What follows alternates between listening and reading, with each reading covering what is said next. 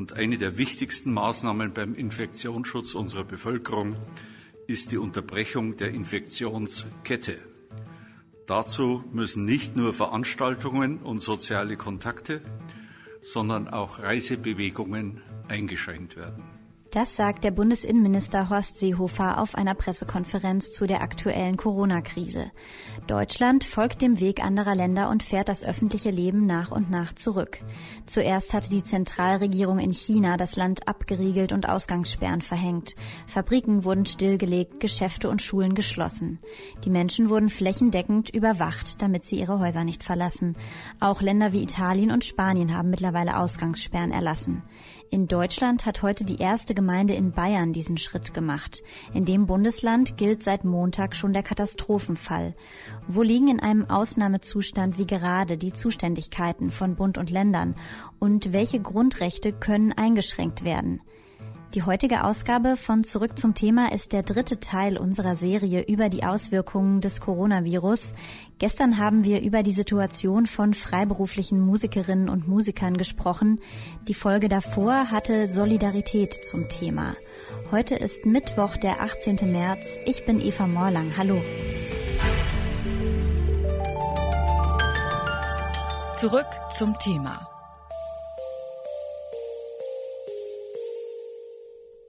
Zahlreiche Maßnahmen, um die Ausbreitung des Coronavirus zu stoppen, wurden bereits umgesetzt. Dabei gibt es für die Regierungen von Bund und Ländern andere rechtliche Grundlagen als im Normalfall. Bei einer Pandemie greift das Infektionsschutzgesetz. Dieses erweitert die Befugnisse von Bund und Ländern, um die Infektionsgefahr einzudämmen. Seit dem 1. Februar ist auch das neuartige Coronavirus in diesem Gesetz verzeichnet. Aber was steht eigentlich im Infektionsschutzgesetz und wie lässt sich das mit den Grundrechten vereinbaren? Darüber spreche ich mit Sigrid Winhus. Sie ist Expertin für Verwaltungsrecht bei der Bundesrechtsanwaltskammer. Guten Tag, Frau Winhus. Guten Tag, Frau Moller. Wenn eine Infektionskrankheit eine Krise auslöst, greift das Infektionsschutzgesetz kurz IFSG. Was genau ändert sich rechtlich, sobald dieses Gesetz greift? Das Gesetz enthält verschiedene Möglichkeiten, Verbote auszusprechen, um die Verbreitung des Virus einzudämmen. Es ist ein spezielles Gesetz bei der sogenannten Gefahrenabwehr, die wir kennen. Im allgemeinen Verwaltungsrecht gibt es eine ganz allgemeine Regelung. Das sind die jeweiligen Sicherheits- und Ordnungsgesetze der Länder. Diese greifen, wenn es sonst keine spezielleren Regelungen gibt. Die Vorsorge mit Blick auf Infektionen ist dann im Spezialgesetz, in dem Infektionsschutzgesetz geregelt. Und das ist vorrangig anzuwenden vor allgemeinen Regelungen. Und wie ist das ähm, in sich dann schon im Grundgesetz verankert oder wie sind die beiden verflochten? Denn teilweise werden dann ja eben auch Grundrechte eingeschränkt, oder? Das Infektionsschutzgesetz ist tatsächlich die Grundlage dafür, dass Allgemeinverfügungen oder Rechtsverordnungen durch die zuständigen Behörden, das sind die Landesbehörden, erlassen werden können und dabei auch Grundrechte eingeschränkt werden. Das ist die persönliche Freiheit, das ist ähm, die Unverletzlichkeit der Wohnung ähm, und ähnliches mehr. Und der Gesetzgeber muss dabei beachten, ist das verhältnismäßig, was nämlich äh, an persönlicher Freiheit und was ist das Schutzgut, das ich schütze. Das ist hier die Aufrechterhaltung des Gesundheitswesens, natürlich auch die Gesundheit des Einzelnen, aber auch ähm, als weiteres Schutzgut eben die Aufrechterhaltung und die Funktionsfähigkeit des Gesundheitswesens. Damit hat sich der Gesetzgeber hier ausdrücklich auseinandergesetzt und zitiert die entsprechenden Grundrechte, die auf der Grundlage des Infektionsschutzgesetzes eingeschränkt werden können. Das entscheidet also nicht das Gesundheitsamt vor Ort, sondern das Gesundheitsamt vor Ort oder eben die jeweilige Landesregierung handelt aufgrund eines Gesetzes, das für die einzelnen Maßnahmen, die angeordnet werden können, vorher abgewogen hat, sind diese Einschränkungen der Grundrechte zum Erreichen des Ziels erforderlich. Und können Sie uns da ein paar Beispiele geben, welche Maßnahmen gerade schon umgesetzt sind, die sonst ohne das IFSG nicht möglich gewesen wären? Das sind vor allem die Anordnungen, dass bestimmte Orte nicht mehr aufgesucht werden können. Das sind zum Beispiel die Schulschließungen. Das sind die Anordnungen gegenüber Einzelnen, dass sie das Haus nicht verlassen können. Dies sind spezielle Regelungen, die das Infektionsschutzgesetz vorsieht. Und auf diese Rechtsgrundlage, das ist der Paragraph 28 des Infektionsschutzgesetzes, sind auch die Regelungen in den einzelnen Bundesländern ausdrücklich gestützt worden. Da haben, da haben Sie es gerade schon angesprochen, auch mit den Schulschließungen. Das ist ja je nach Bundesland bisher auch unterschiedlich gehandhabt worden. Auch die Verbreitung des Virus war ja in den unterschiedlichen Bundesländern unterschiedlich schnell. Ähm, inwiefern ist hier dann Föderalismus noch äh, vorhanden oder inwiefern werden zentrale Entscheidungen gefällt? Der Föderalismus ist eines unserer Grundstaatsprinzipien, die wir in der Verfassung festgelegt haben. Diesem Prinzip des Föderalismus folgt auch hier die Gefahrenabwehr über das Infektionsschutzgesetz. Das heißt, wir haben kein Durchgriffsrecht von der Bundesebene, sondern das wird in den jeweiligen Ländern entschieden.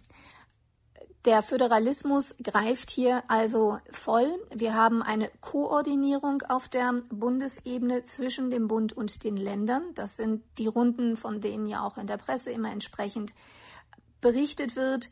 In diesen in dieser Koordinierungsaufgabe wurden auch die gemeinsamen Leitlinien der Bundesregierung mit den Bundesländern abgefasst.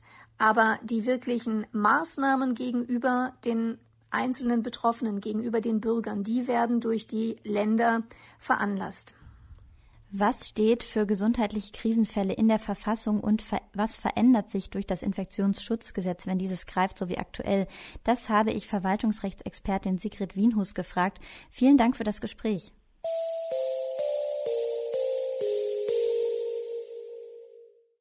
Die aktuelle Lage verlangt vor allem, dass wir zu Hause bleiben. Im Fall einer Pandemie können wir auch verpflichtet werden, die Wohnung nicht mehr zu verlassen.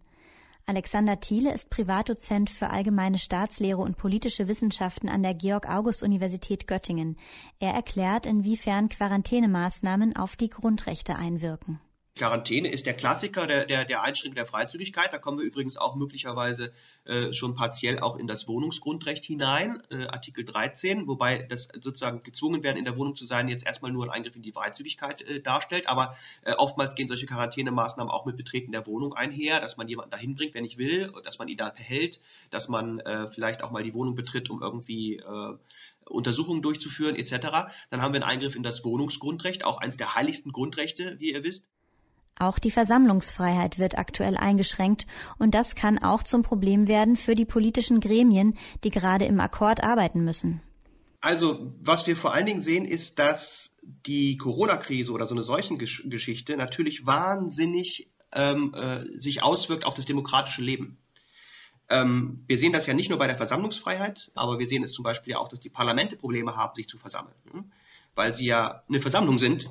Das heißt, wir sehen einfach, dass das demokratische Leben eben leidet in so einer Situation. Also schon deswegen, weil wir keinen Diskurs mehr führen können so richtig. Obwohl wir eigentlich ja immer Diskurs führen sollen, geht ja irgendwie nicht so richtig mehr, ja, weil wir ja nicht miteinander sprechen können, weil wir uns ja nicht treffen dürfen. Also das leidet das demokratische Leben und das, das betrifft eben ganz viele Bereiche. Und wir sehen, wir haben da so eine Abwägung zwischen demokratischer Notwendigkeit, das Parlament oder die kommunalen äh, Funktionsträger zu legitimieren und andererseits die Seuchengefahr. Und auch da müssen wir natürlich abwägen und auch da müssen wir versuchen, eine vernünftige Balance hinzubekommen. Aber wenn es hart auf hart kommt, ruht hier alles. Dann muss man ganz plastisch zu sagen, wenn wir alle tot sind, nützt es uns nichts, dass wir eine Demokratie haben. Ja? So, also das heißt, da gewinnt am Ende die, äh, der Seuchenschutz. Das Grundgesetz ist nicht wehrlos gegen Krisen wie die aktuelle Pandemie. Das Infektionsschutzgesetz und weitere Gesetzestexte erlauben ein entschlossenes Handeln, auch wenn dadurch zeitweise gewisse Grundrechte eingeschränkt werden.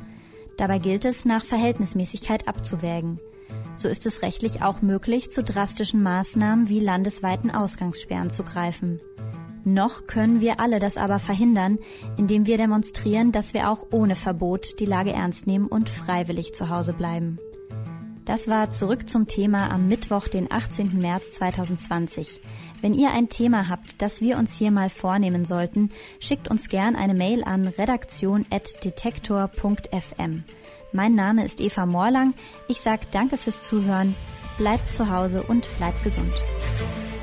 Zurück zum Thema vom Podcast Radio Detektor FM.